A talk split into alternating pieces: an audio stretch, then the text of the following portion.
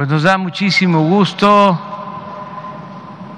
poder llevar a cabo esta conferencia desde Hermosillo.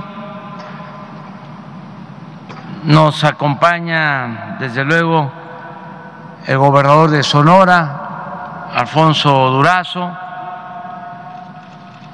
Está el secretario de Gobernación, Adán Augusto López Hernández, el general Luis Rodríguez Bucio, comandante de la Guardia Nacional, ya está por integrarse el almirante Rafael Ojeda Durán, secretario de Marina, el general Luis Crescencio Sandoval González, secretario de la Defensa Nacional, y la secretaria de Seguridad y Protección Ciudadana, Rosa Isela Rodríguez. Acabamos de terminar la reunión de evaluación del Gabinete de Seguridad para analizar la situación de seguridad, los problemas de violencia y las acciones que estamos llevando a cabo en Sonora. Vamos a informar sobre la incidencia delictiva en Sonora. Lo va a hacer en representación del gobierno federal el general Luis Crescencio Sandoval González y luego vamos a escuchar el informe del el gobernador Alfonso Durazo y posteriormente abrimos para preguntas y respuestas, el diálogo circular. decir que nos sentimos muy a gustos, satisfechos de estar en Sonora, ese estado tan importante, con tanta historia de lucha, sobre todo en el último proceso de transformación que fue la revolución de 1910.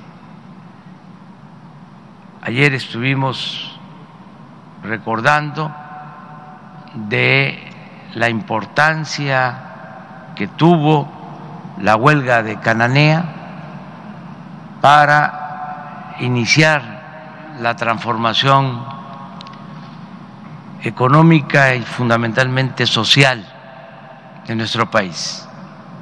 Todo en beneficio de los trabajadores que durante el porfiriato no tenían condiciones laborales justas, no habían salarios justos, no había jornada de ocho horas, no había día de descanso, no habían libertades. Y en Cananea se inició el movimiento en favor de los trabajadores de México, de sus derechos, todo lo que quedó después plasmado en la Constitución de 1917. Hace poco también estuvimos con los pueblos yaquis en Sonora y se está aplicando un plan de justicia a esa etnia, esa cultura que padeció mucho durante el porfiriato, al igual que los mineros que fueron reprimidos en Cananea, se ensañaron durante el porfiriato reprimiendo a los yaquis. Fue una guerra de exterminio. Asesinaron a cerca de 15 mil yaquis y los deportaron para trabajar como esclavos en el sureste de México, en las haciendas cañeras, enequeneras, algo vergonzoso, inhumano, por quitarles las tierras y por quitarles el agua. Ese es el Sonora profundo, el de Cananea, el de los pueblos yaquis, y también este estado, pues se incorporaron al movimiento revolucionario dirigentes muy importantes que en el periodo postrevolucionario gobernaron nuestro país. Varios presidentes de México de Sonora. Ahora este estado está gobernado por Alfonso Durazo, que surge de un movimiento popular, democrático, como no se había visto en mucho tiempo en Sonora, porque aunque en Sonora ya había habido alternancia, al final de cuentas fue más de lo mismo. No hubo un verdadero cambio, una transformación. Ahora no. Ahora se tiene que arrancar de raíz la corrupción que ha imperado en Sonora durante mucho tiempo. Y nunca más el presupuesto Sonora debe ser destinado para satisfacer las ambiciones de minorías. Nunca más la corrupción. El presupuesto de Sonora tiene que destinarse al pueblo. El presupuesto es del pueblo, es de todos los sonorenses, mujeres y hombres, y hay que darle preferencia a la gente más humilde, a la gente más pobre, a los más necesitados. Ya basta de que se siga saqueando el presupuesto público, los bienes que son de los sonorenses, que son del pueblo, que son del Estado, que son de la nación. Entonces, nos da mucho gusto estar aquí. Vamos a apoyar al gobernador de Sonora con muchas inversiones en beneficio del pueblo de Sonora como lo merece este pueblo revolucionario, repito, este pueblo digno, este pueblo trabajador, este pueblo noble, bueno. Vamos a seguir apoyando con programas sociales, programas para el bienestar, no van a faltar las pensiones para los adultos mayores, las pensiones para niñas, niños con discapacidad, incluso se va a lograr un acuerdo con el gobierno de Estado para que todos los discapacitados de Sonora reciban también la pensión, no solo las niñas y los niños. Van a continuar las becas para estudiantes pobres. Vamos a seguir impulsando la educación, el derecho a la salud, un eh, importante programa de bienestar en beneficio del pueblo para atender a los jóvenes que no sean enganchados por la delincuencia, que se les garantice el derecho al estudio, el derecho al trabajo, para de esa manera ir serenando a Sonora, pacificando a Sonora y también vamos a impulsar mucho inversiones para el crecimiento económico y la creación de empleos. Nos hemos comprometido con Alfonso Durazo que vamos a destinar una cantidad considerable del fondo de aduanas, es un fideicomiso que recibimos con 55 mil millones de pesos y lo hemos cuidado y ya cuenta ese fideicomiso con 90 mil millones. Una parte de ese fideicomiso se va a ejercer a partir del año próximo y esto eh, va a significar para Sonora tres acciones muy concretas. Se va a modernizar el puerto de Guaymas. Es un compromiso que estamos haciendo. Vamos también a eh, rehabilitar todo el centro eh, de Nogales. Por fin se van a quitar las vías del centro de Nogales. Ya se está hablando con la empresa ferroviaria para eh, hacer un libramiento.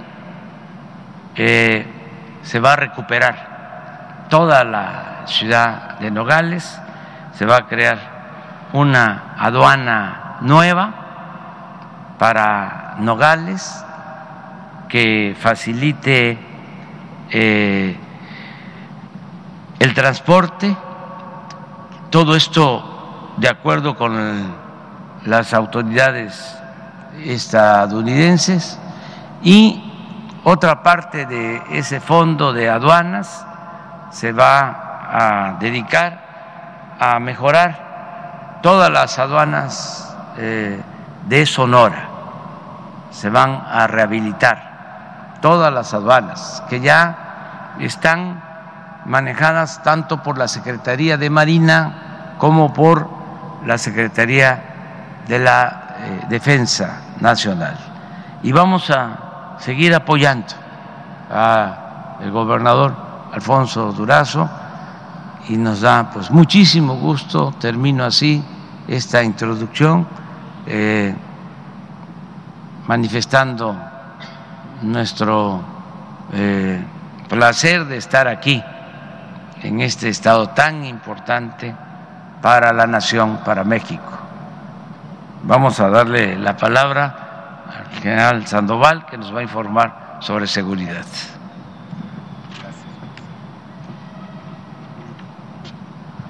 Con su permiso, señor presidente, buenos días. Vamos a informar sobre la situación de seguridad pública aquí en el estado de Sonora adelante con la presentación. Bien, un, estado con 72 municipios, con casi 3 millones de habitantes y que eh, en cinco de sus municipios, Hermosillo, Cajeme, Nogales, San Luis, Río Colorado y Navojoa, concentra el 68% de ese total de, habitantes. Y ahí, como vamos a ver adelante, eh, son donde tenemos la presencia de eventos delictivos. Eh, sobre la asistencia del señor gobernador del estado a partir del 13 de septiembre, que fue la toma de posesión, y hasta el 11 de noviembre, se han realizado 44 eh, sesiones en las cuales ha estado presente el gobernador en 38 y en seis de ellas un representante para dirigir esta mesa.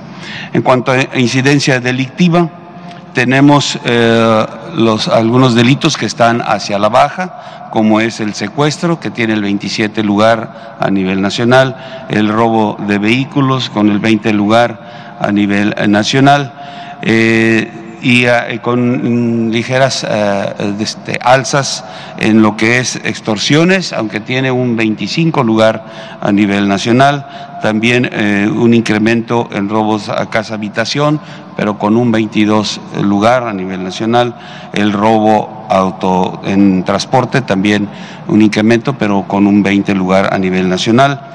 En homicidios dolosos eh, tiene el Estado el séptimo lugar y eh, se registra un ligero incremento. Y en el total de delitos de alto impacto, aunque también se registra un incremento, tiene el 21 lugar el Estado. Vamos a ver cada una de las, de las gráficas de estos eh, delitos.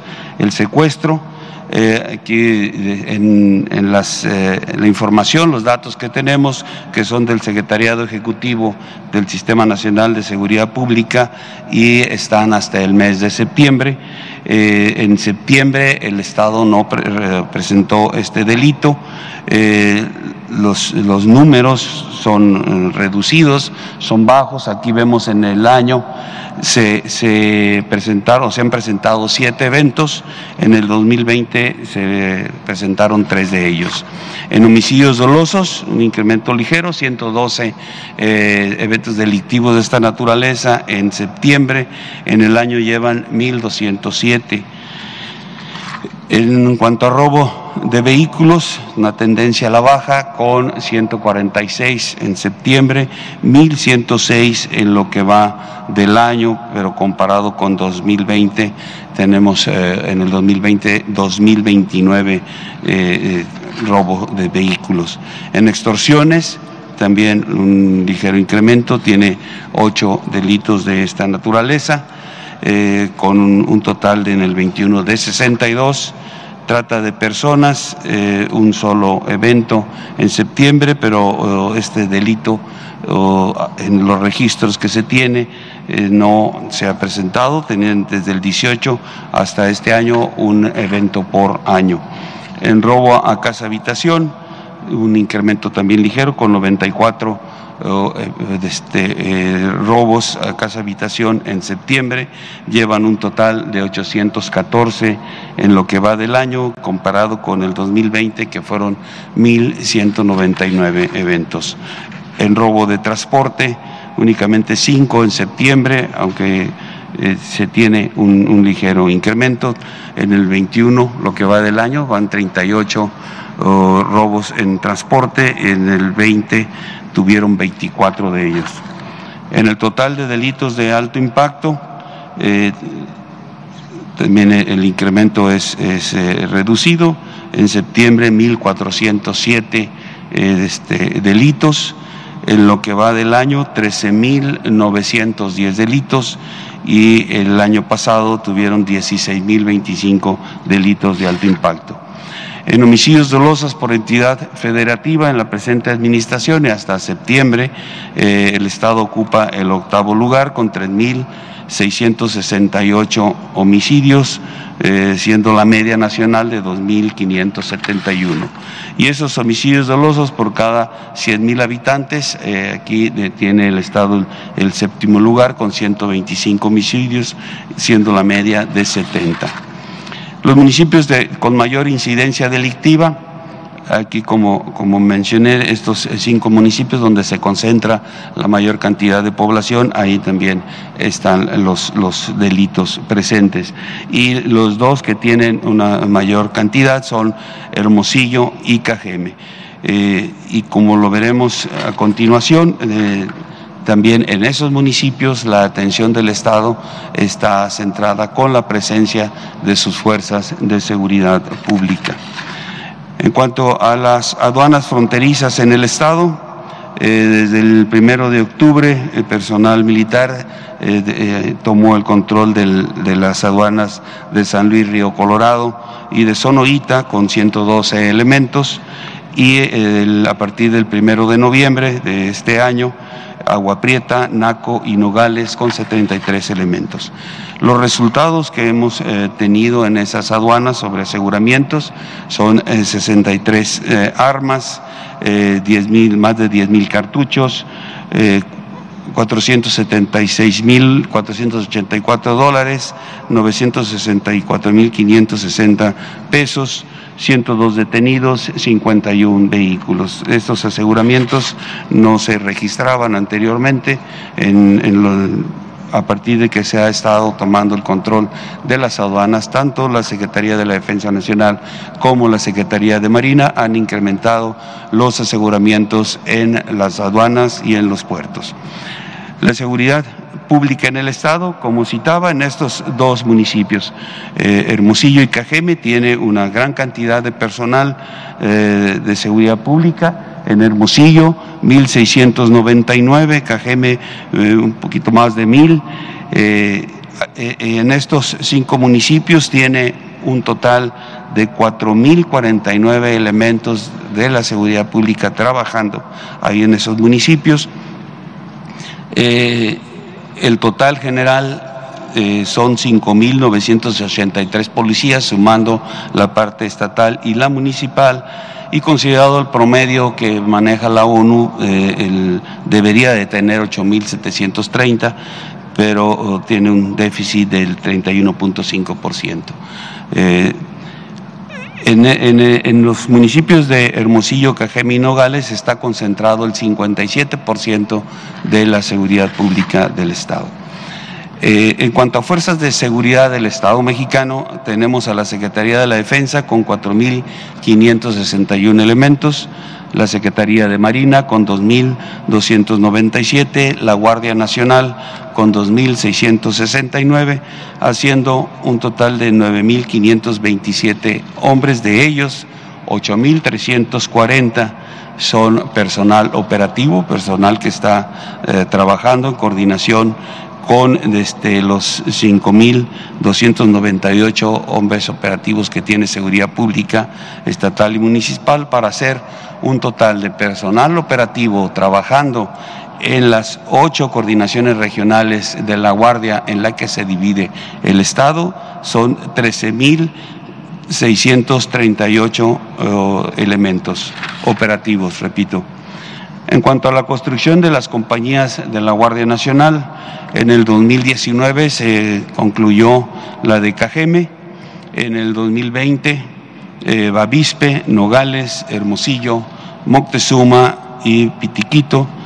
Eh, y en este año eh, ya concluimos Navojoa. se tienen siete, siete compañías de la Guardia Nacional, pero en este año terminaremos Guaymas y Bacum y para el 22 y 23 eh, serán eh, nueve más eh, en los municipios de Yécora, Bacadehuachi, Vicam, Hermosillo, Empalme, Cajeme, Navojoa, Caborca, San Luis Río Colorado. Serán al final del, del 23 20 compañías de la Guardia Nacional, más desde su, dos coordinaciones de batallón y una coordinación eh, estatal. En total 23 instalaciones de la Guardia Nacional con presencia aquí en el Estado. En cuanto a los resultados de la Secretaría de la Defensa, el Ejército, Fuerza Aérea, la Armada, la Guardia Nacional, eh, se tienen eh, un trabajo importante. Aquí de, todos estos resultados mencionaré los, más relevantes en aseguramientos de cocaína en el año, llevamos 913 kilogramos y en la administración 1.137 kilogramos de cocaína. Eh, de heroína 176 en el año, 365 en la administración. Eh, en metanfetaminas, en cristal, 12.761 kilogramos, 25.852 kilogramos en lo que va de la administración. En fentanilo, 321 en el año, 437 kilogramos en la administración. En pastillas de fentanilo, 2.407.163 pastillas. Y en lo que va de la administración, 3.196.270. Eh, ampolletas de fentanilo, 936, cuatro laboratorios, 12 pistas de aterrizaje, eh, dos túneles, eh, 4.075 detenidos en la administración en lo que va del año 1.739, dos embarcaciones aseguradas, eh, vehículos terrestres 1.021 en, en el año, 2.855 en la administración, más de 2.500 armas en lo que va de la administración, 320 eh, granadas, se les ha asegurado a la delincuencia organizada más de 22 millones de pesos en, la administración y en el año casi 19 millones eh, en dólares eh, americanos, un poco más de 4 millones de, dólares asegurados en la administración y en lo que va de aquí del año. millón siete dólares. En cuanto a seguridad, a instalaciones estratégicas, se tiene un total de 103 hombres destinados a dar la seguridad eh, a instalaciones de Pemex, Comisión Federal de Electricidad, eh, a instalaciones del, del SAT y a Banjico en lo que es a traslado de valores. En el robo de hidrocarburos, eh, aquí el Estado tiene un poliducto de 8 pulgadas, Guaymas Hermosillo, eh, poliductos de 8, 10, 16 y 20 pulgadas de los muelles de Guaymas a la TAT Guaymas y el poliducto de 12 pulgadas de Guaymas a Ciudad Obregón. Eh, se han asegurado 41 vehículos, 6 mil 625.164 litros de combustible, 11 predios y 14 personas. Y se han eh, detectado 102 tomas clandestinas, siendo oh, Guaymas la que, el mayor número de tomas, con 61, y le sigue Vacum con 23.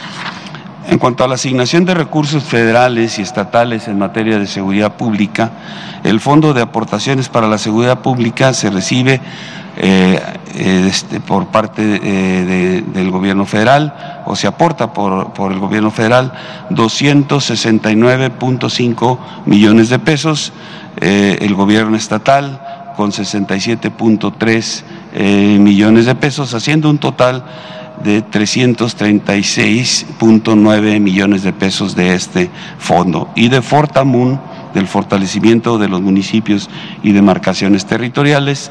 Eh, a nivel federal se aporta 2.078.7 millones de pesos. En cuanto a los programas sociales en el Estado, nueve programas que están presentes aquí eh, en el Estado, que dentro de sus objetivos está atender eh, las causas que generan la violencia, los delitos, la delincuencia son estos nueve programas, entre ellos becas para el bienestar, adultos mayores, jóvenes construyendo el futuro, créditos a la palabra, jóvenes escribiendo el futuro, seguro de vida para jefas de familia. Se tiene un total de 440.513 beneficiarios con un monto desde que llega al Estado de 2.874.2 millones de pesos.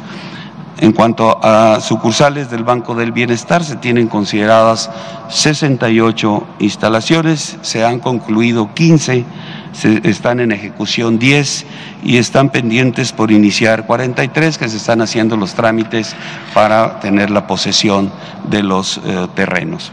Eh, en cuanto a plan de N3, plan Marina y plan de la Guardia Nacional, se han participado con 6.948 elementos, 900 eh, vehículos, en 200, 220 eh, sistemas invernales en los que se ha atendido a la población, 25 incendios entre forestales y urbanos, lluvias, este, 15 accidentes, explosiones, rescate a personas.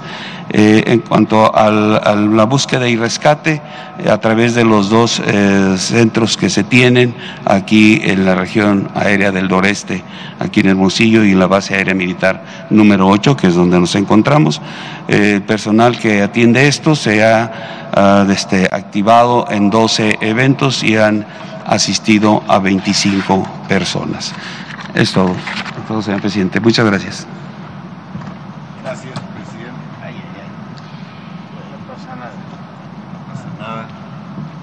Gracias, señor presidente. Bueno, pues bienvenido con el gratísimo honor de recibirlo por segunda ocasión aquí en el Estado. Bienvenido su equipo, eh, presidente, para usted, para su equipo, mi cariño, mi gratitud, mi compromiso. Cada vez que viene al Estado, sus decisiones nos ratifican el compromiso que tiene con las y los sonorenses. Ha dicho, presidente, y ha dicho bien, que no tenemos derecho a fallar y no le vamos a fallar. Todo lo que hoy somos políticamente se lo debo a las y los sonorenses, a usted y a la cuarta transformación. Mi compromiso de estar a la altura de la responsabilidad que el proyecto y la gente de Sonora me ha encomendado. Aun y cuando el tema es la seguridad, hoy se cumplen 60 días de que asumí la responsabilidad y no puedo dejar de mencionar que Sonora vive un punto de inflexión. Hemos eh, pasado de un gobierno elitista, eh, marcado por el despilfarro, eh, la corrupción, los viejos modos, a un gobierno comprometido con la transparencia, con el combate a la corrupción y, por supuesto, comprometido a trabajar para todos, pero por el bien de todos a trabajar primero por los pobres.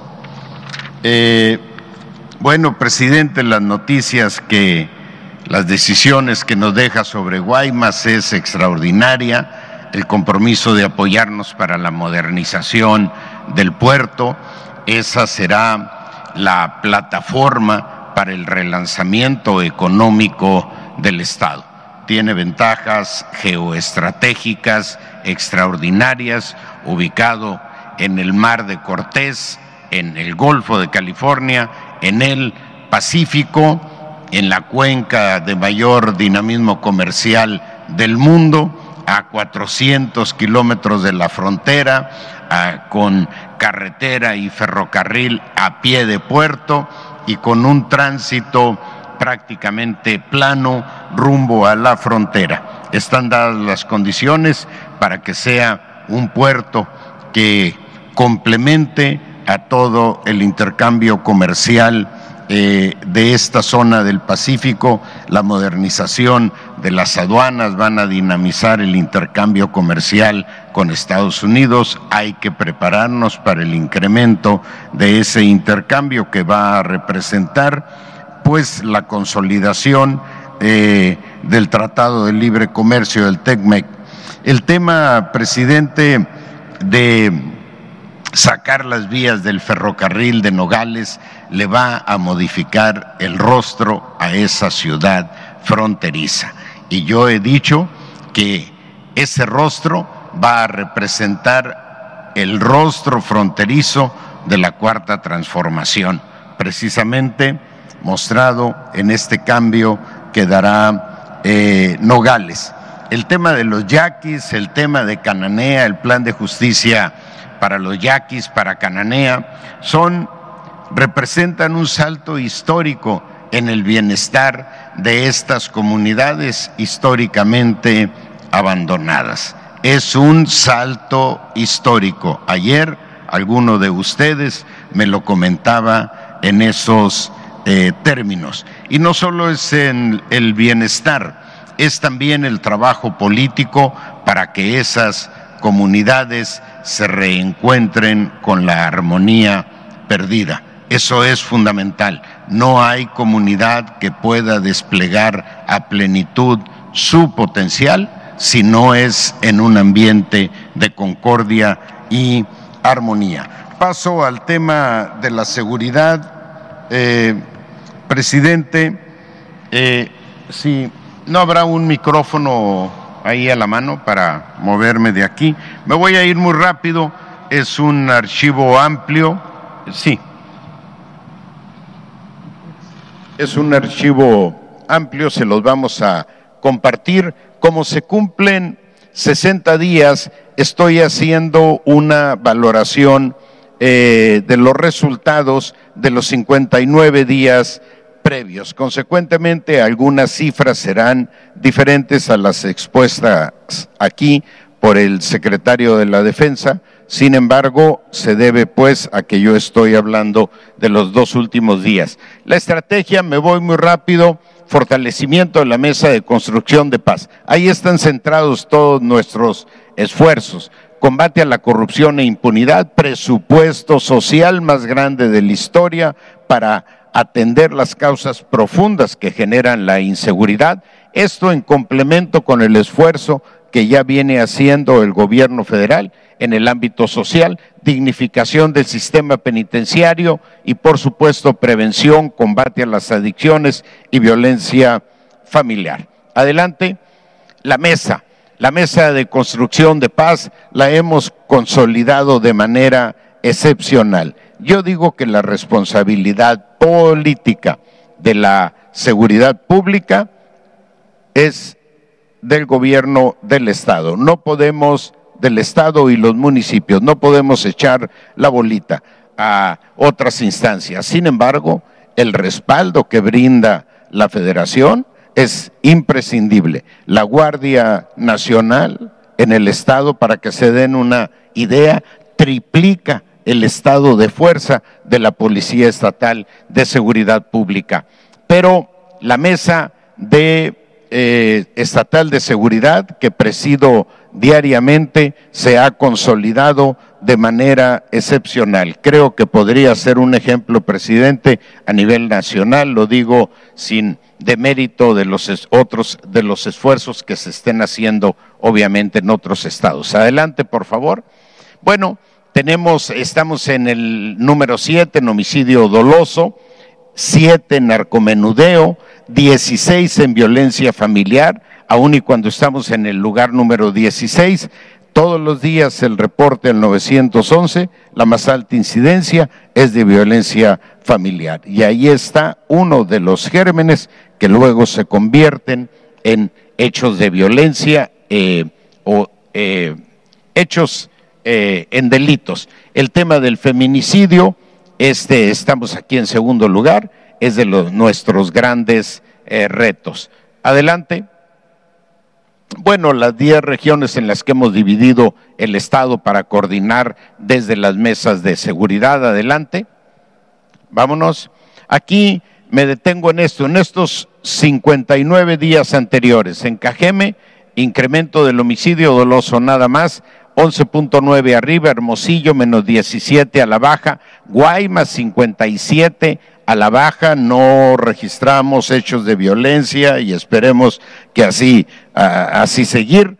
Eh, afortunadamente, Nogales menos 28, Caborca menos 70, no registramos afortunadamente hechos de violencia ahí, Empalme menos 56, San Luis Río Colorado al alza 12 y Magdalena al alza 71 porque hubo un pico de violencia hace ya algunas semanas. Adelante, por favor.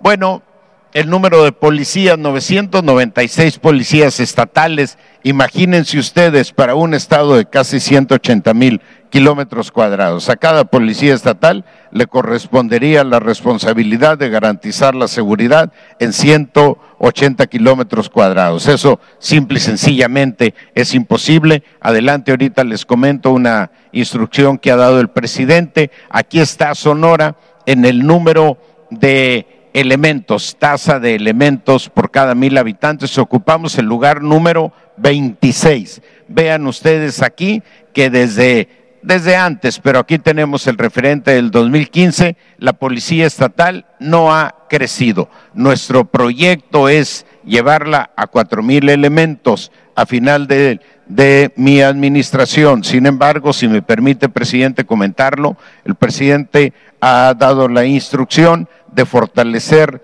la presencia de la Guardia Nacional para que los recursos que estábamos programando destinar este año para de duplicar el estado de fuerza de la Policía Estatal para llevarla de mil a dos mil elementos, lo destinemos a capacitar, a fortalecer el actual estado de fuerza, es decir, a preparar a los elementos eh, actuales con los que contamos y que la Guardia crezca en presencia en el Estado para cumplir lo que atenderían esos mil elementos adicionales. Gracias por eso, presidente. Adelante, porque nos va a permitir, eh, vean ustedes el comportamiento de las policías municipales a la baja, no han crecido, sin embargo la población ha ido creciendo. Adelante.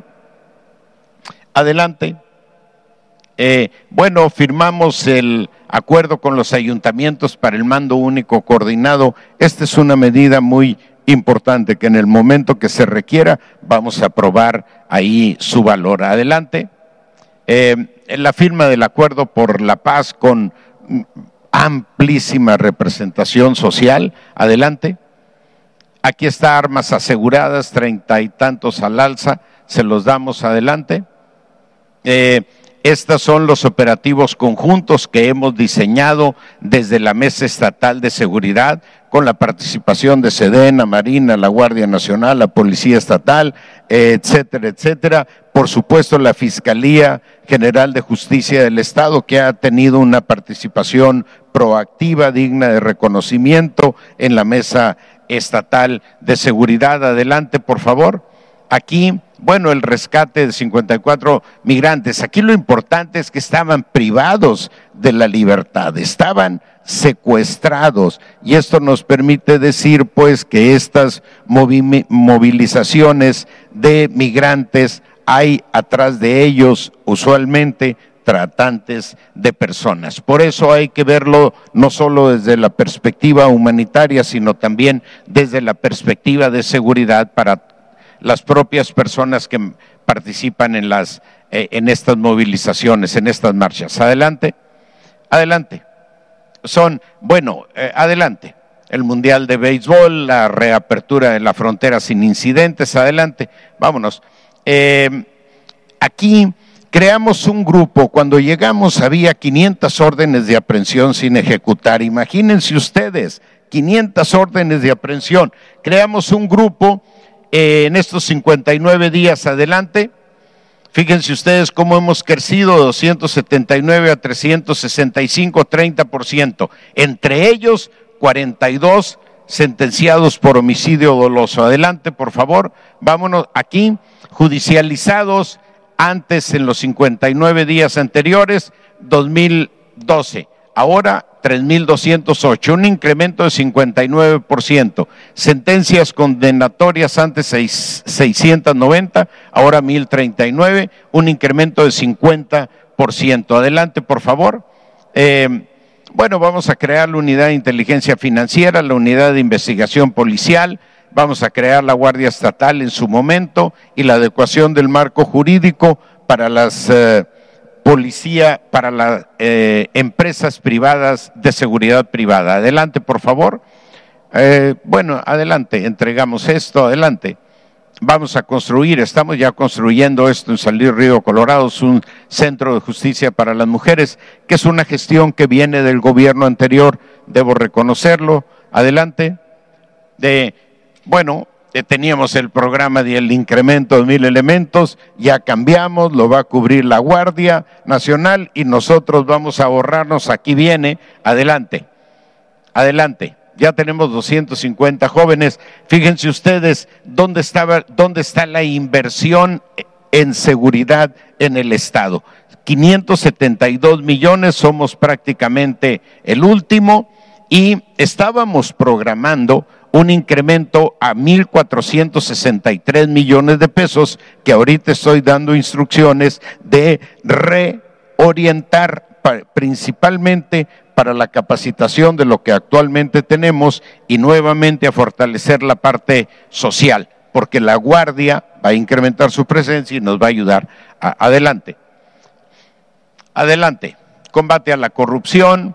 Adelante. Ahí les vamos a compartir. Eh, bueno, aquí en el delito de feminicidio han sido, se, eh, se judicializaron seis personas, hay siete sentencias condenatorias. Adelante.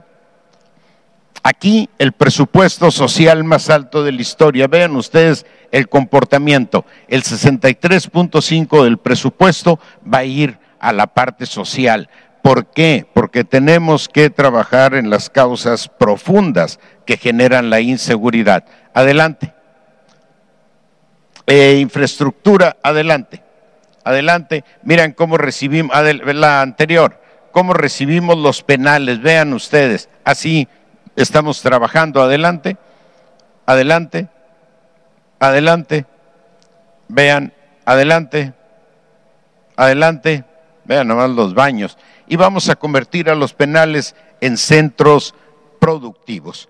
Adelante, eh, adelante. Bueno, hay una obra abandonada que le planteábamos al presidente, vamos a gestionar con la secretaria de Seguridad y Protección Ciudadana, a pedirle que nos ayude para continuar. Adelante.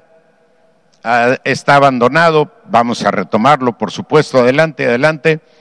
Eh, aquí, eh, bueno, Estrategia Nacional de Prevención de Adicciones. El 87% de los delitos están relacionados con una adicción. Obviamente tenemos que trabajar el tema junto con lo social, la parte de las adicciones, sumarnos al Programa Nacional de Adicciones y hacer nuestra propia tarea a nivel estatal. Y con esto eh, concluyo mi participación, agradeciendo de nuevo, eh, presidente, el respaldo, eh, pues que las decisiones que toma en esta visita representan para mi gobierno y por supuesto para las y los sonorenses. Sea siempre bienvenido y lo esperamos nuevamente con estas noticias extraordinarias que hoy nos ha dado. Gracias, presidente.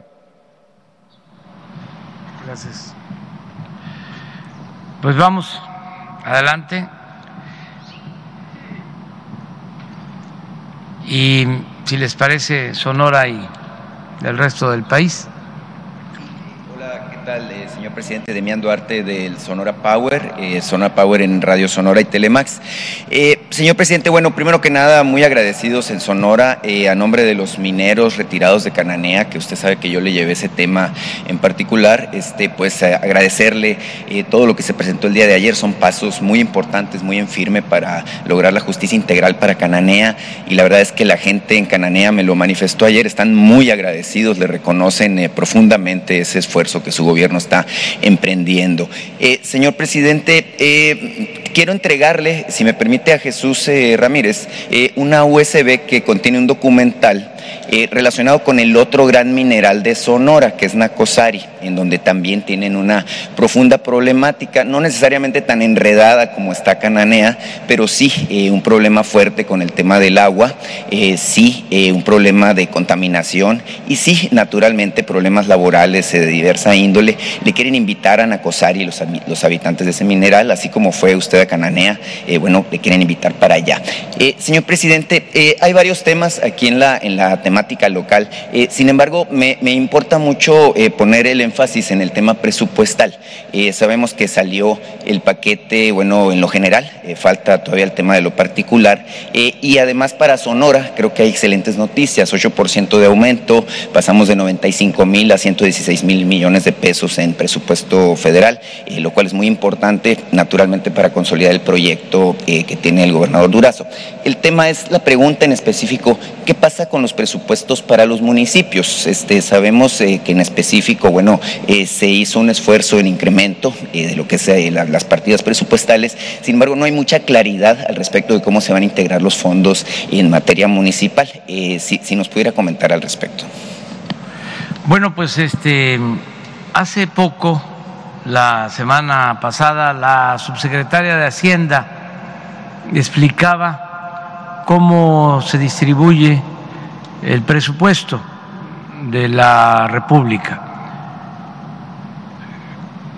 ¿Cuánto del presupuesto va a los estados y cuánto a los municipios? Son fórmulas establecidas a partir de la aprobación de la ley de coordinación fiscal. La federación recauda prácticamente todos los impuestos y luego eh, entrega, transfiere lo que corresponde a estados y a municipios de conformidad con una fórmula que considera tanto la recaudación de estados y municipios de ingresos propios, tiene que ver con la recaudación del impuesto eh, predial, a la nómina y otros ingresos locales. También se toma en cuenta la aportación económica del Estado a la economía nacional y la población de estados y municipios. Y así se resuelve cuánto se tiene que entregar mes con mes a estados y municipios. La buena noticia es de que en todos los casos van a haber aumentos de participaciones federales para el año próximo. Van a haber aumentos en promedio del 3 al 4% en términos reales.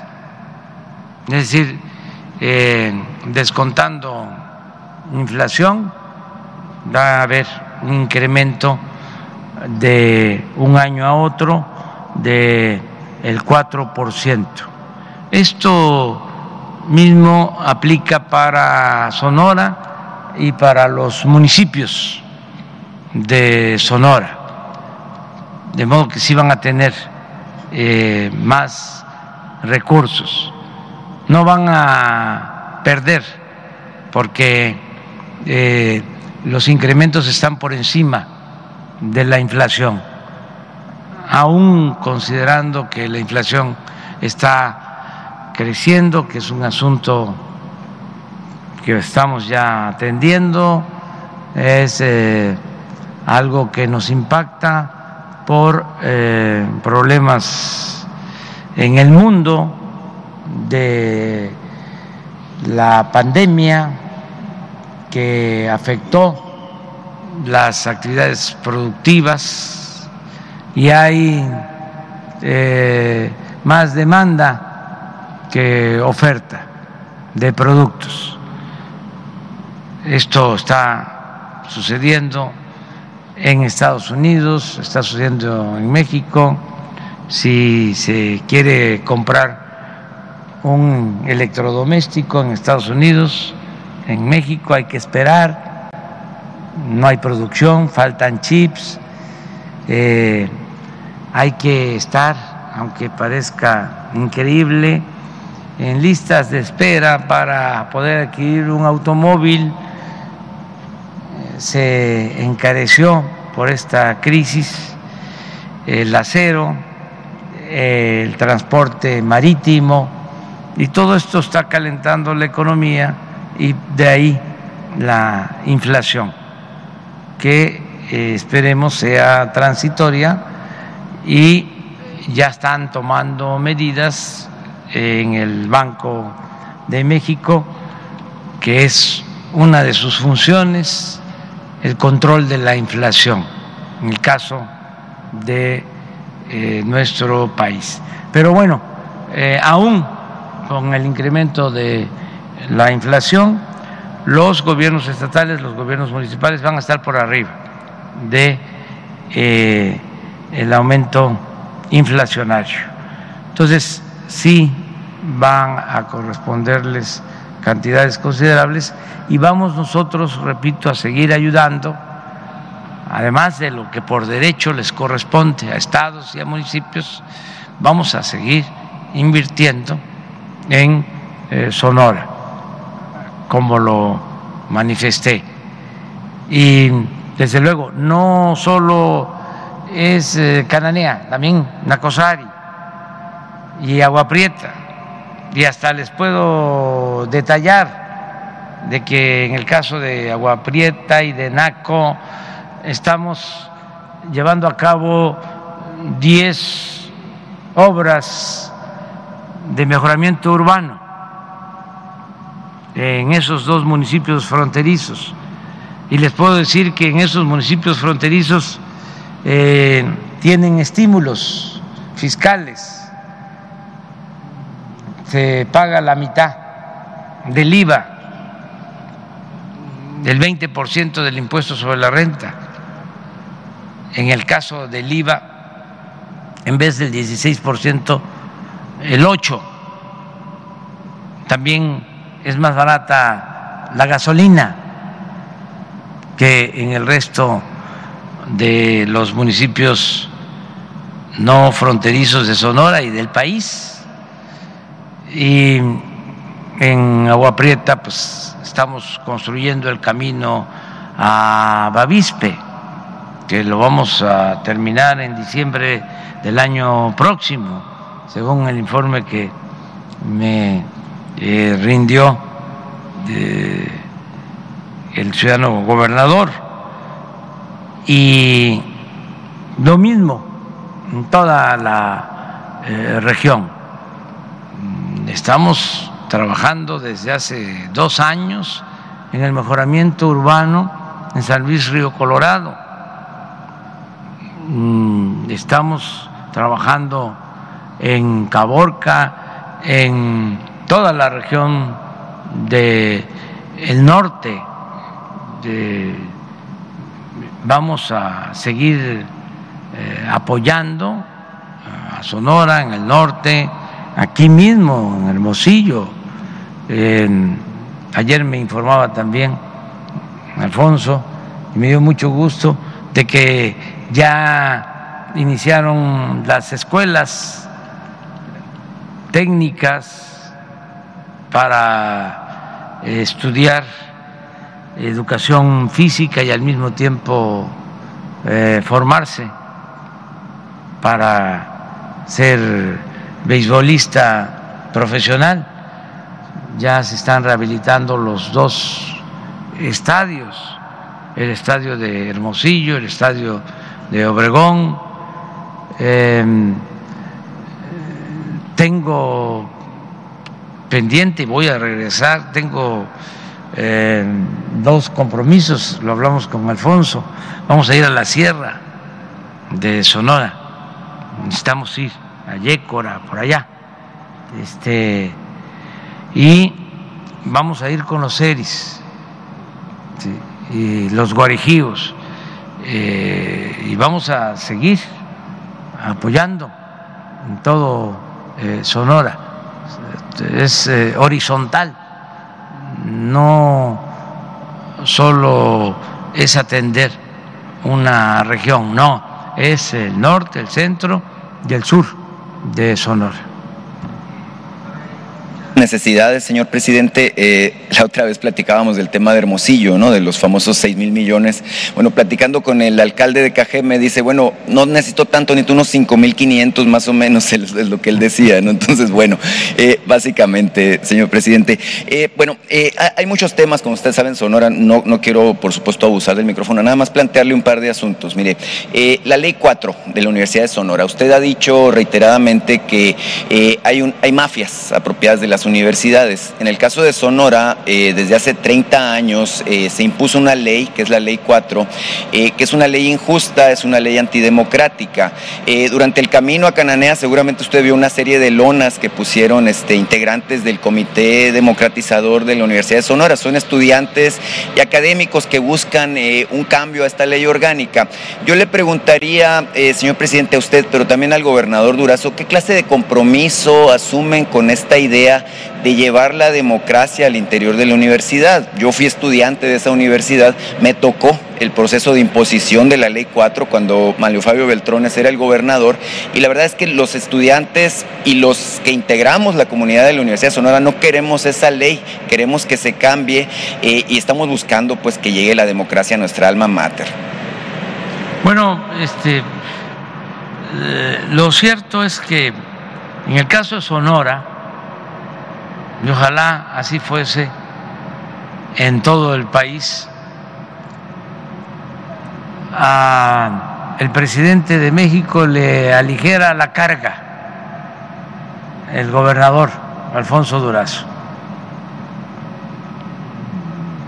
Aquí nos sentimos bien representados y eh,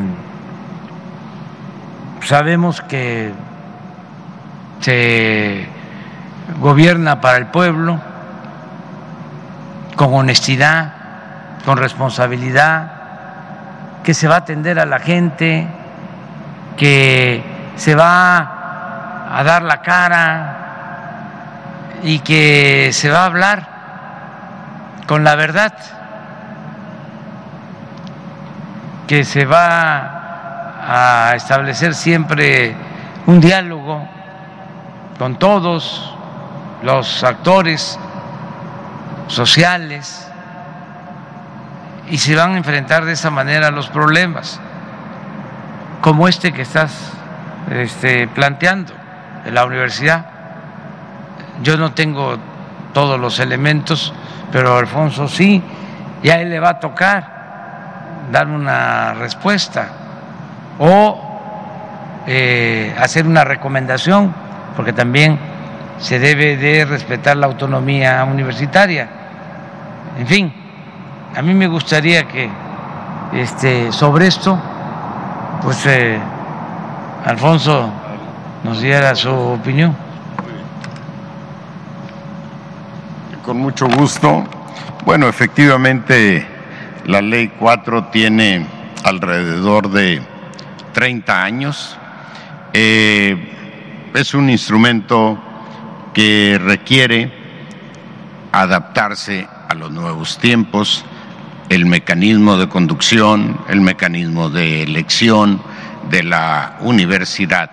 Sin embargo, la Unison es una de las instituciones más relevantes de nuestro Estado, es una institución sumamente sensible y hay que abordar el tema con una gran eh, responsabilidad. Eh, desde nuestra perspectiva es necesario un debate abierto, incluyente, democrático, que genere una propuesta de reformas a la ley 4 y la decisión final obviamente estará en manos del Congreso.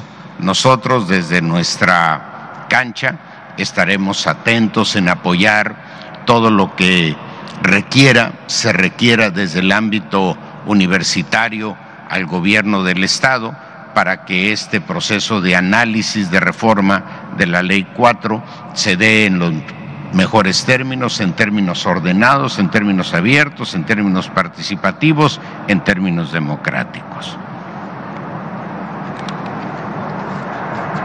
Eh, sí, eh, por último, señor presidente, eh, me contactaron habitantes de Zaguaripa. Eh, ahora que va usted a la sierra, a la sierra de Sonora, es bien importante, como usted dice, la horizontalidad en, la atención de las problemáticas. En Zaguaripa, el ejido Ceguadehuachi tiene una problemática que tiene más de 50 años por la cuestión de la tenencia de la tierra, en particular en un predio que son mil hectáreas que está en los linderos del ejido. Hay un particular que alega que son de él, ellos alegan que en realidad hubo una serie de trácalas, tranzas este, y corrupciones ahí que se los asignaron. No hay certeza jurídica. Lo que me pidieron es que le solicite su intervención para que la SEDATU, en particular ahí Roman Meyer y en particular el Tribunal Agrario, puedan verificar ese tema. Incluso tengo pues una serie de documentos este, que, que, que, naturalmente quisieran ellos entregarle para que usted pudiera intervenir y ayudarles en esto. Muchas gracias. Sí, este, con Jesús para la Procuraduría Agraria este, nacional del resto del país. Gracias, presidente. Buenos días. Preguntarle sobre el caso Lozoya. El abogado ha dicho que se busca una reparación del daño, algo así como 5 millones de dólares, tanto por el caso de Odebrecht como el de agronitrogenados. Si desde su punto de vista sería suficiente esta cantidad para reparar el daño que se hizo en estos dos casos. Y también cuando le declararon la prisión preventiva, él emitió un comunicado donde dijo que había colaboración con la presidencia de la República. ¿Qué tipo de colaboración hay? Que él iba a seguir colaborando. ¿Es justamente para reparación del daño o en qué están conversando, si es que existe esta, esta colaboración? ¿Te refieres al caso del señor Lozano? Emilio Lozoya. Lozoya. Sí, Emilio Lozoya. Lozoya. Sí, pues este es un asunto que lo está viendo la Fiscalía. Hay una denuncia presentada por Pemex, incluso desde antes de que nosotros llegáramos. Se presentó esa denuncia. Creo que el secretario de Gobernación podría explicarnos cómo está la situación jurídica. Bueno, primero precisar que no hay ningún convenio, como asegura él, con la Presidencia de la República, porque la Presidencia de la República no es parte en el litigio. Son dos denuncias presentadas, una con anterioridad al inicio de este gobierno por el caso Odebrecht, que fue por la que inició la petición de acuerdo reparatorio. Ahora eh, hay la otra denuncia, que es la del caso agronitrogenados. Tenemos entendido, pues que así ha trascendido, que ha hecho la petición de la reparación del daño. La denuncia fue presentada por Petróleos Mexicanos previa autorización del Consejo de Administración y son ellos los que tienen que decidir si conforme a su visión jurídica, pues se satisface eh, y procede la reparación de daño. No puede haber reparación de daño si la parte ofendida, en este caso petróleos mexicanos, no está conforme con el monto que se ofrece. ¿Han hecho una valoración eh, con Pemex de, de si esto es suficiente, presidente? Bueno, yo lo que recuerdo es de que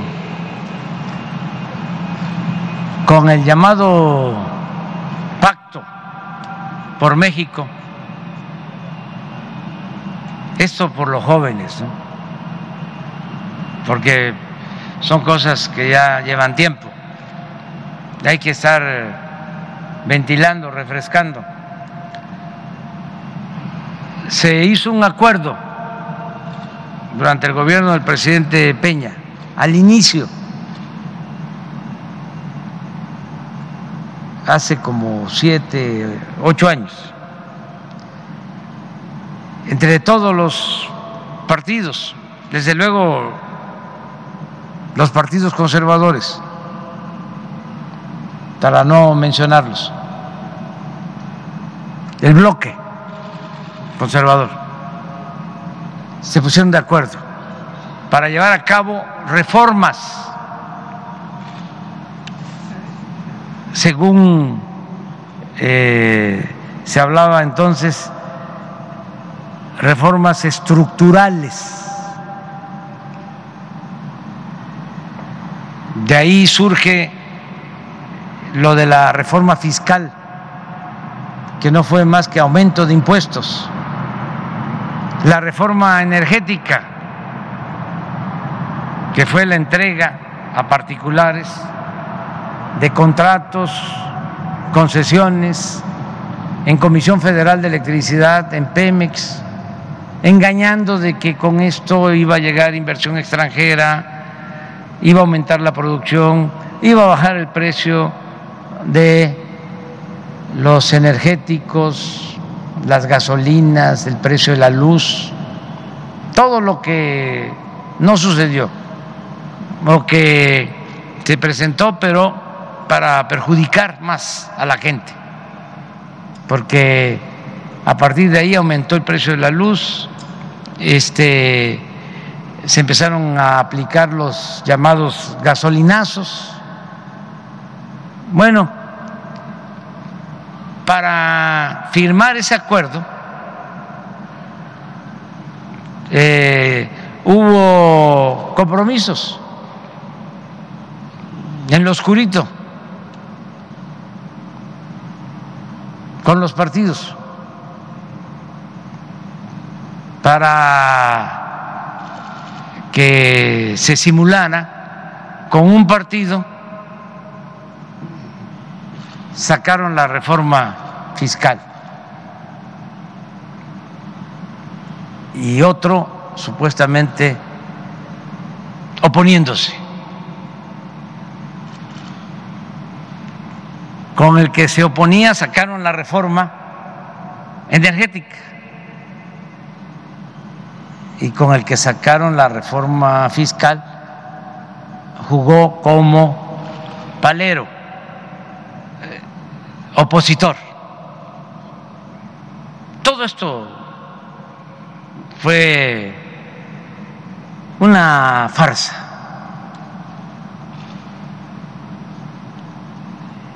En ese acuerdo general aprovecharon también para hacer negocios jugosísimos. Argumentaron o utilizaron la excusa de que era necesario producir fertilizantes como parte del pacto por México y que se tenía que comprar una fábrica de fertilizantes agronitrogenados, una planta de fertilizante que Salinas había privatizado. ¿Se acuerdan ustedes? También para los jóvenes. En ese tiempo había que desconcentrar bienes no estratégicos de la nación. Fíjense la palabra, desconcentrar. Le privatizar. Fue cuando entregaron las grandes empresas públicas, los bancos, las minas, todo. Bueno, también privatizaron fertilizantes mexicanos. Era una empresa que existía. Se producían en México los fertilizantes.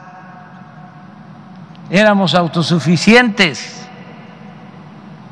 No como ahora que tenemos que comprar los fertilizantes.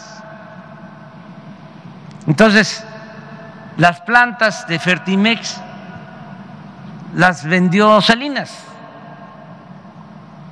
a sus allegados como la otra, como otras empresas. Entonces, esta planta pues fue este, cambiando de manos, la entregó a un político de Coahuila y luego ese político de Coahuila la entregó al señor Ancira bueno, desde ese entonces la planta se paró, dejó de producir fertilizante.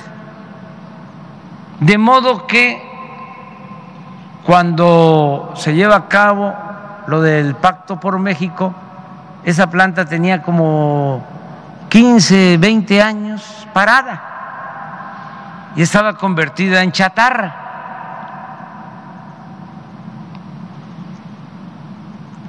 Hacen un avalúo porque deciden comprarla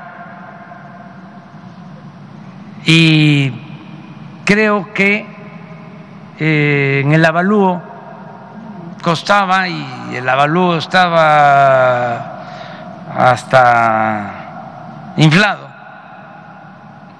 200 eh, o 300 millones de dólares y pagan 500 arriba del avalúo. Pero además, como estaba convertida en chatarra, Pemex tiene que invertir para rehabilitarla otro tanto de dinero. El caso es que se destinan a esa planta como 800 mil millones de dólares. Todo un fraude. Se hace la denuncia y se le plantea al señor que había recibido el dinero que devolviera lo que incluso la Auditoría Superior de la Nación consideraba que se había pagado de más, que si devolvía ese dinero, 200 millones de dólares, al instituto para devolverle al pueblo lo robado, incluso pagando 50 millones de dólares por año, pues se podía llegar a un arreglo. Pero ahora resulta de que mal aconsejado este señor, y creo que también el anterior director de Pemex, ya no quieren reparar el daño. Tú hablabas de que está ofreciendo cuánto? Los 5 millones, por los dos casos, por Odebrecht y agronitrogenados. De dólares. No, estoy hablando de 200 millones de dólares. Entonces, en el caso de Pemex, pues eh, lo que está demandando es que devuelvan dinero, que se recupere dinero. Fue de, los negocios que hicieron entre todos, pacto por México, pacto contra México. Los mismos que ahora están agrupados en contra nuestra, porque ya no se pueden hacer esas tranzas, el pueblo se cansa de tanta pinche tranza Quiero preguntar también de la caravana de migrantes si el secretario de Gobernación quizá nos pudiera decir cómo, cómo ve esta caravana. Entiendo que se habría dividido en dos partes. Eh, ¿Cuál es la situación? ¿Cuántas personas vienen todavía a la Ciudad de México? Y eh, vinculado con esto, si usted le va a tratar este tema al presidente Biden en la reunión que va a tener, ¿qué agenda de temas llevaría usted para su reunión de la próxima semana, cuándo se va, dónde se queda, en fin, un poco de logística sobre su viaje también. Solo comentarles que eh, eh, va a ser muy importante esa reunión eh, porque el tratado comercial con Estados Unidos y Canadá es muy bueno para los tres pueblos y las tres naciones.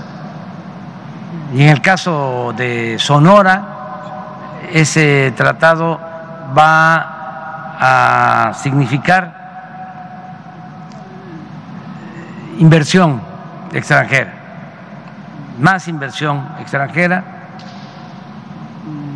más eh, plantas, fábricas, más empleos para la gente, mejor pagados, más beneficios. Eh, lo cierto es que se avanzó mucho, se logró bastante. Eh, firmando de nuevo el tratado. La labor que se hizo de entendimiento, el acuerdo con el presidente Trump eh, fue muy, muy importante. no eh, fue fácil porque hubieron momentos de mucha tensión en las mesas. Al final hubo el acuerdo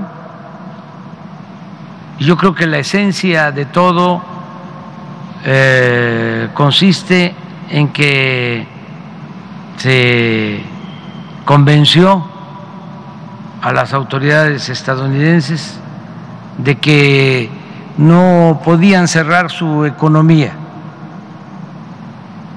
Si ustedes recuerdan, al inicio del gobierno del presidente Trump, hablaban de América para los americanos, que debe ser América para todos los americanos. Pero ellos eh, sostenían que debían cuidar su mercado y cerrar prácticamente las fronteras. Nosotros hicimos un trabajo para convencerlos, persuadirlos de que no se podía desarrollar Estados Unidos sin Norteamérica. Y estamos incluso planteando que lo que más conviene no solo es la integración económica con respeto a nuestras soberanías en América del Norte, sino en toda América. Así como se creó la comunidad europea y luego se convirtió en Unión Europea, así necesitamos crear en América una especie de unión y eh, integrarnos con respeto a la soberanía de todos los países para fortalecernos como región económica, comercial en el mundo. Entonces, eh, esto se fue entendiendo, además es un hecho el crecimiento exponencial de la economía y del comercio en Asia. Ahora que aumentan los precios del transporte marítimo, que este hay un aumento en el costo de los fletes. ¿Por qué nosotros en América del Norte vamos a estar importando mercancías de otros países si las podemos producir en América del Norte? Por eso la importancia del tratado. Y Sonora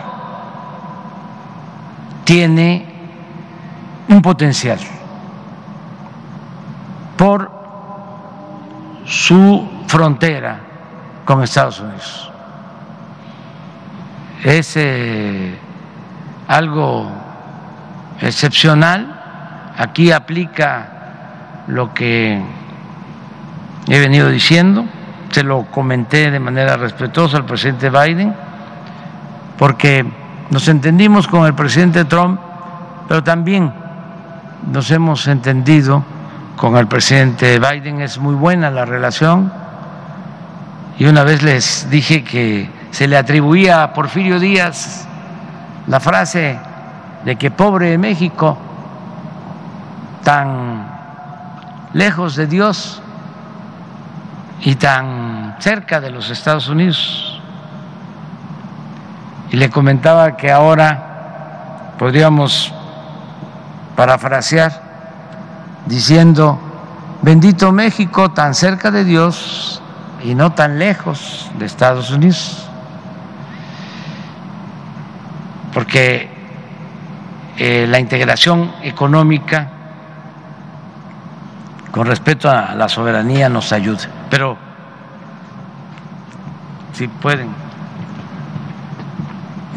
Bueno, la, la caravana migrante está compuesta aproximadamente por 1.200 personas de diferentes eh, orígenes se encuentra en el estado de Oaxaca. Ayer recorrieron 22 kilómetros desde Sanatepec hasta Santiago Niltepec, allí en Oaxaca. Está dividida en dos partes, pero sobre la misma ruta. Algunos llegan dos o tres horas antes, los últimos ayer llegaron a eso de las nueve de la noche y está previsto que hoy caminen 25 kilómetros para la cabecera municipal de La Ventosa, ahí en Oaxaca. Están en todo momento asistidos por el Instituto Nacional de Migración. Hay también apoyo de eh, los organismos de salud y de vialidad de los estados por los cuales están recorriendo. Se les proporciona apoyo como atención médica, como orientación e incluso aproximadamente 800 han sido ya conducidos por el Instituto de Migración a petición de los mismos eh, integrantes de las caravanas y se les está haciendo el trámite correspondiente para regularizar su situación migratoria de estancia en lo que se decide si eh, procede que se puedan quedar de manera permanente en el país. Bueno, eso eso depende de ellos. Hay la versión de que van a cambiar de ruta y que no llegarían a la Ciudad de México. Hay otros que sostienen que sí, pero eso es decisión de ellos. ¿Ese sería el planteamiento para el presidente Biden? lo de la integración económica o también va a tocar es que son varios temas es este integración económica es evaluación sobre el tratado el fenómeno migratorio, desde luego, COVID, vacunas, medicamentos, son varios temas, son eh, reuniones bilaterales y una cumbre de los tres países. Las reuniones bilaterales, pues eh, vamos a tenerlas con el presidente Biden, Biden con el primer ministro Trudeau, mm, primero este, con ellos eh, y luego los tres en la cumbre. En las bilaterales vamos a tratar varios temas tanto con Estados Unidos como con Canadá, y luego el tema del tratado de los tres eh, países. Estamos viendo eso, sí, este, porque solo hay un vuelo directo a Washington. La vez pasada hicimos, este, sí, eh, transbordamos en Atlanta. entonces es mejor directo eh, para no demorarnos mucho. Mande. De seguro que vamos a salir el miércoles, el 17. Eh, sí, porque no hay otro. Sí. Vamos a ver cómo está la agenda al final.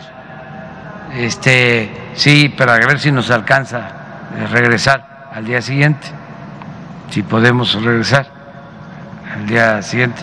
Es muy importante esta reunión, la convocó el presidente Biden y tenía años que no se llevaba a cabo y el tema nos importa mucho. Este, estamos hablando de nuestro vecino con el que tenemos más de tres mil kilómetros de frontera. Ya ustedes saben la importancia que tiene llevar buenas relaciones con el gobierno de Estados Unidos y con el gobierno de Canadá y hay una circunstancia especial, hay condiciones inmejorables para que este instrumento que es el tratado nos ayude a reactivar nuestras economías, a crear empleos, que haya bienestar, a que no se quede estancada como región eh, América del Norte ante la expansión, el crecimiento de otras regiones del mundo. Porque además nosotros tenemos eh, muchas cosas favorables como región. Quizá lo más importante es la fuerza de trabajo, joven, creativa, que por eso necesitamos tratar de distinta manera el fenómeno migratorio, que es mi planteamiento, porque se requiere la fuerza de trabajo. Eh, exageraron un poco con lo de la automatización, con lo de la robótica, hablando de que ya no se iba a necesitar fuerza de trabajo. Y no, se requiere. No puede haber crecimiento económico sin fuerza de trabajo. Y el trabajo eh, tiene el mismo valor que el capital en una empresa. Entonces, nosotros tenemos fuerza de trabajo Luego nos complementamos porque en América del Norte hay tecnología, tenemos cortas distancias para no pagar muchos fletes y un tesoro que es el mercado interno.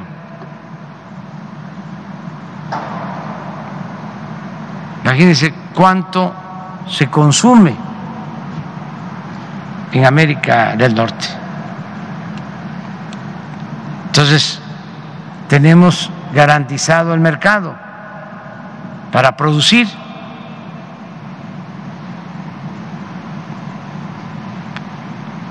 De modo que ese es un tema importantísimo para México y por eso vamos a estar en Estados Unidos, en este caso en Washington.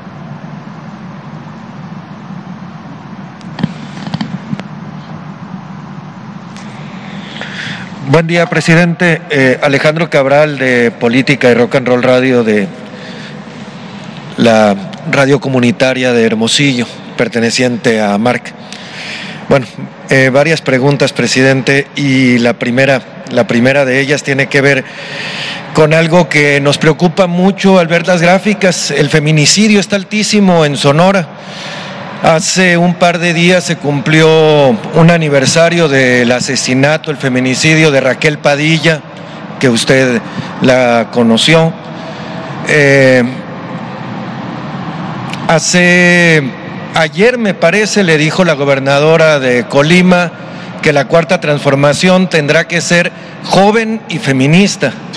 Y pues desafortunadamente en Sonora están matando a las mujeres jóvenes ese tema preocupante, eh, presidente, junto con el tema de la seguridad que desafortunadamente va en aumento todavía en Cajeme, que ha sido nuestro coco. Cajeme aparece como uno de los municipios más violentos en el mundo, incluso arriba de países que están en guerra. Y otro tema ahora eh, nos dio gusto, me dio gusto escuchar lo que va con los ERIS a la región CONCAC dentro de poco. En Punta Chueca no tienen agua, viven frente al mar, pero no tienen agua y parece que la, solución a corto plazo es muy barata, pero la solución a largo plazo no es tan cara. Hablan de 30 millones de pesos para tener agua de aquí para adelante. ¿Qué nos puede decir al respecto? Sí, las dos este, preguntas tienen que ver con Alfonso. En la primera, decir que nosotros vamos a continuar protegiendo a las mujeres, que no se van a dejar de llevar a cabo acciones preventivas para evitar el feminicidio, que sí nos preocupa el incremento de asesinatos de mujeres. Rosa Isela está trabajando en eso, en especial. Ella también puede ahorita explicarnos. Y eh, Alfonso, lo mismo, este, hoy en la mañana expuso sobre este tema, sobre esta preocupación, y sí vamos también a estar con los ERIs y Alfonso también coincidía con lo que tú estás planteando sobre la falta de agua y que no son inversiones muy este, grandes, pero sí muy importantes porque este, se pueden resolver problemas. O sea, la población cheri no es este, cuantiosa, pero este, son de las etnias, de las culturas más amorosas, entrañables de nuestro México. Es gente buena, buena, buena, buena, de veras, así como para abrazarlos. Sí. Y por eso este, los tengo presentes, porque los visitamos y estamos hablando de los yaquis, estamos hablando de Cananea, pero los tenemos presentes y la próxima visita a Sonora voy a estar con ellos y Alfonso nos puede este, complementar. Pero a ver, Rosa Isela, sobre el feminicidio.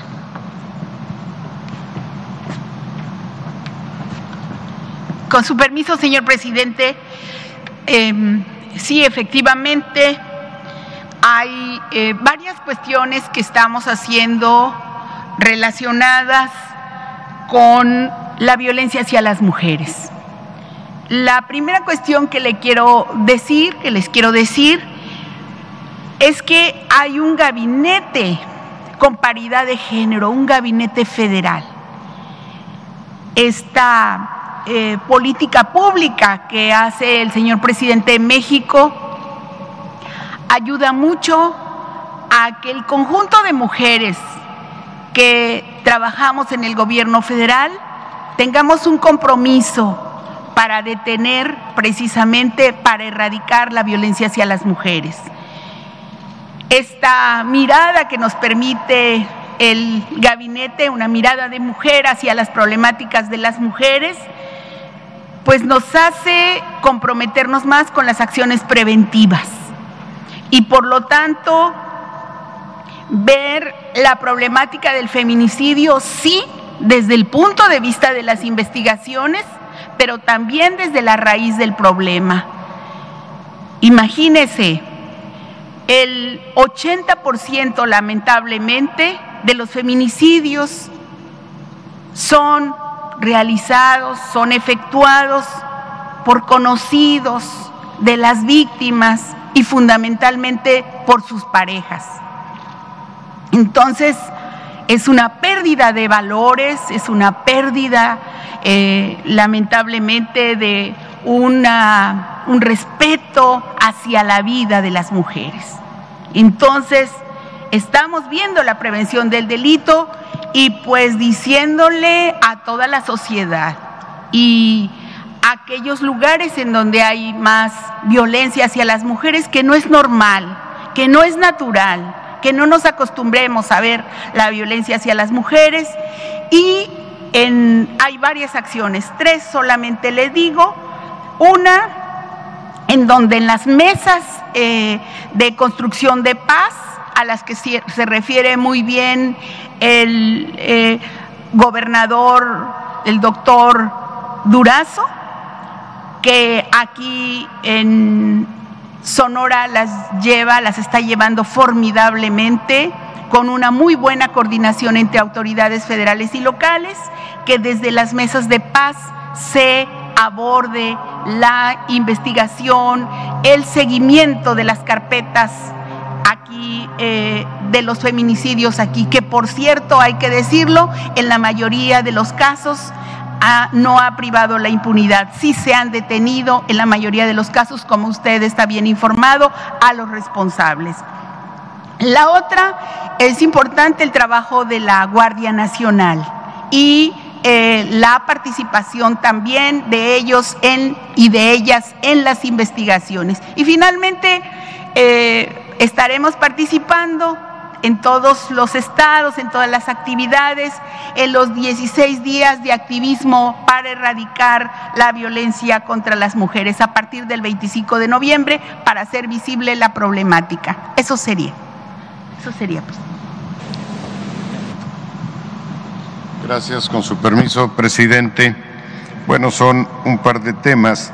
Bueno, primeramente precisar que el promedio mensual de homicidios entre enero y septiembre de este año fue de 3.27 y en los últimos 60 días de esta administración es de 1.5 feminicidios en promedio mensual. Por supuesto que esta baja nunca será satisfactoria mientras haya un solo homicidio que lamentar. Pero quiero, doy las cifras eh, solo con el objetivo de contextualizar la información. El problema fundamental que tenemos es la violencia intrafamiliar.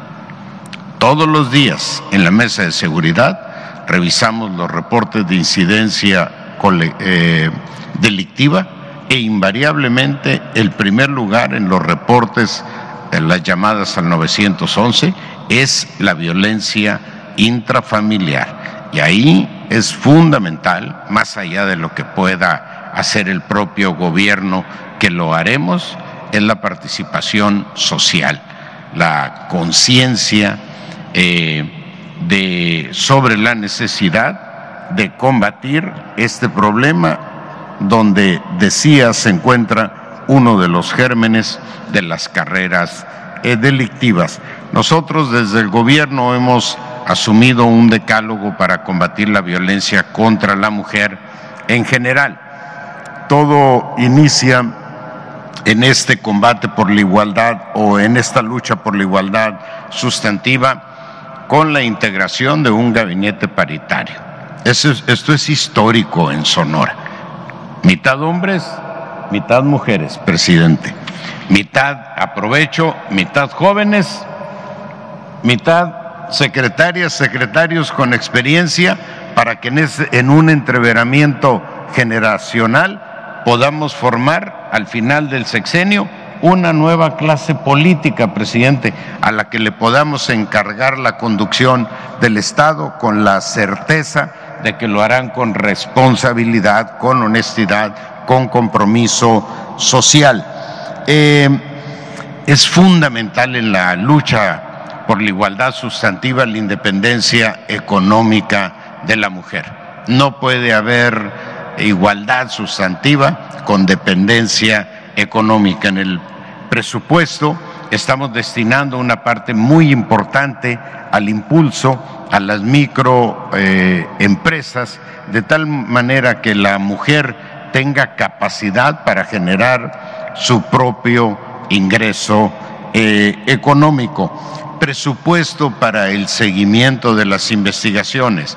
Hay protocolos perfectamente definidos, eficaces, por organizaciones de la sociedad civil, por organismos internacionales, pero las instituciones responsables de la investigación no tienen presupuesto. Vamos a dotar de presupuesto de manera muy importante a la Fiscalía en este eh, ámbito y sobre todo fortalecer la capacidad de investigación, la capacidad forense de la Fiscalía. En el caso de los seres, efectivamente lo hablábamos ayer, lo habíamos, eh, lo hemos hablado en varias ocasiones eh, con el señor presidente, el tema, él ha, abordado el tema y coincido, eh, en el caso de los seris, el problema del agua. No puede ser.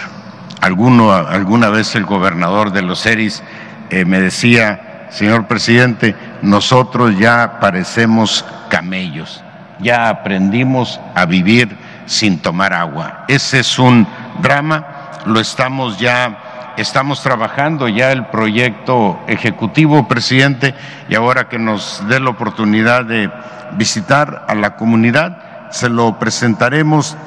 Tienen un problema serio de salud, un problema serio de falta de oportunidades educativas, no tienen recursos para salir, estamos viendo la posibilidad de telesecundaria, de telepreparatoria o incluso eh, una preparatoria ahí en la comunidad, buscando la forma, porque están divididas dos pequeñas eh, comunidades y por supuesto la comunicación interna que lo estamos planteando, presidente, en los caminos en las comunidades indígenas, en la zona de los guarijíos, en la zona de los mayos y precisamente ahí con los seris que no tienen comunidad entre Punta Chueca y Desemboque, que eh, en época de lluvia se interrumpe, se interrumpe completamente la comunicación. Entonces, en ese programa le estamos planteando eso y eh, definiremos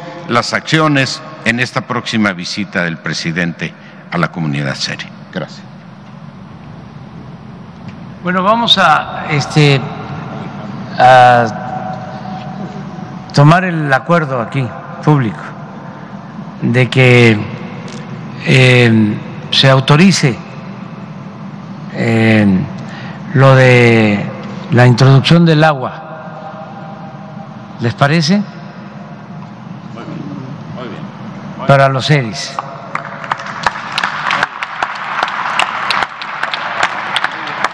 Entonces, cuando regresemos ya hasta el proyecto, nosotros vamos a aportar el presupuesto, la federación, para no esperar. Miren cómo me tienen ahí con los collares. Es una delicadeza, es un arte,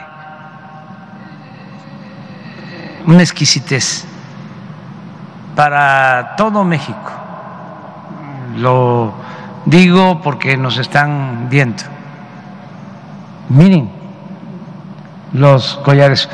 Una vez, este, creo que en esa ocasión vine y me empecé a quitar uno por uno y a verlos, bellísimos, y los eh, tengo guardados para entregarlos de regalo a visitantes distinguidos a Palacio, sobre todo a mujeres porque es algo excepcional. Conozco todo el país, conozco eh, pues todas las culturas de México y la exquisitez, la eh, belleza artística de los seres es algo especial, eh, extraordinario para todo México. Quiero concluir, ya nos tenemos que ir porque pues son las 10 de la mañana en México. Este, aquí son las 9, ¿sí? 9 con 8. Este, eh, agradecer mucho a toda la gente porque mañana eh, cumplo año voy a cumplir 68 años. Estoy muy bien de salud, gracias al Creador, gracias a la ciencia, gracias a la naturaleza, gracias a la vida. Eh, no voy a eh, poder abrazar a todos Una vez visité al maestro Pellicer en su casa, bueno, varias veces, pero en su biblioteca este, tenía una tarjetita. Los eh, intelectuales, los artistas, los poetas son pues también eh, muy sensibles. Este, el maestro Pellicer estuvo aquí, en Hermosillo. Aquí eh, escribió el poema Cananea, Cananea,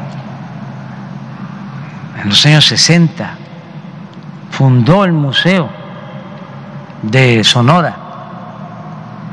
Él montó el museo. Bueno, cuando lo visité, una de las veces me llamó la atención que en su biblioteca eh, tenía una tarjetita y decía, no habrá recepción. este, no voy a poder eh, abrazarlos a todos este, de manera personal. Quiero mucho, sinceramente, a la gente es lo que me mantiene el amor al pueblo.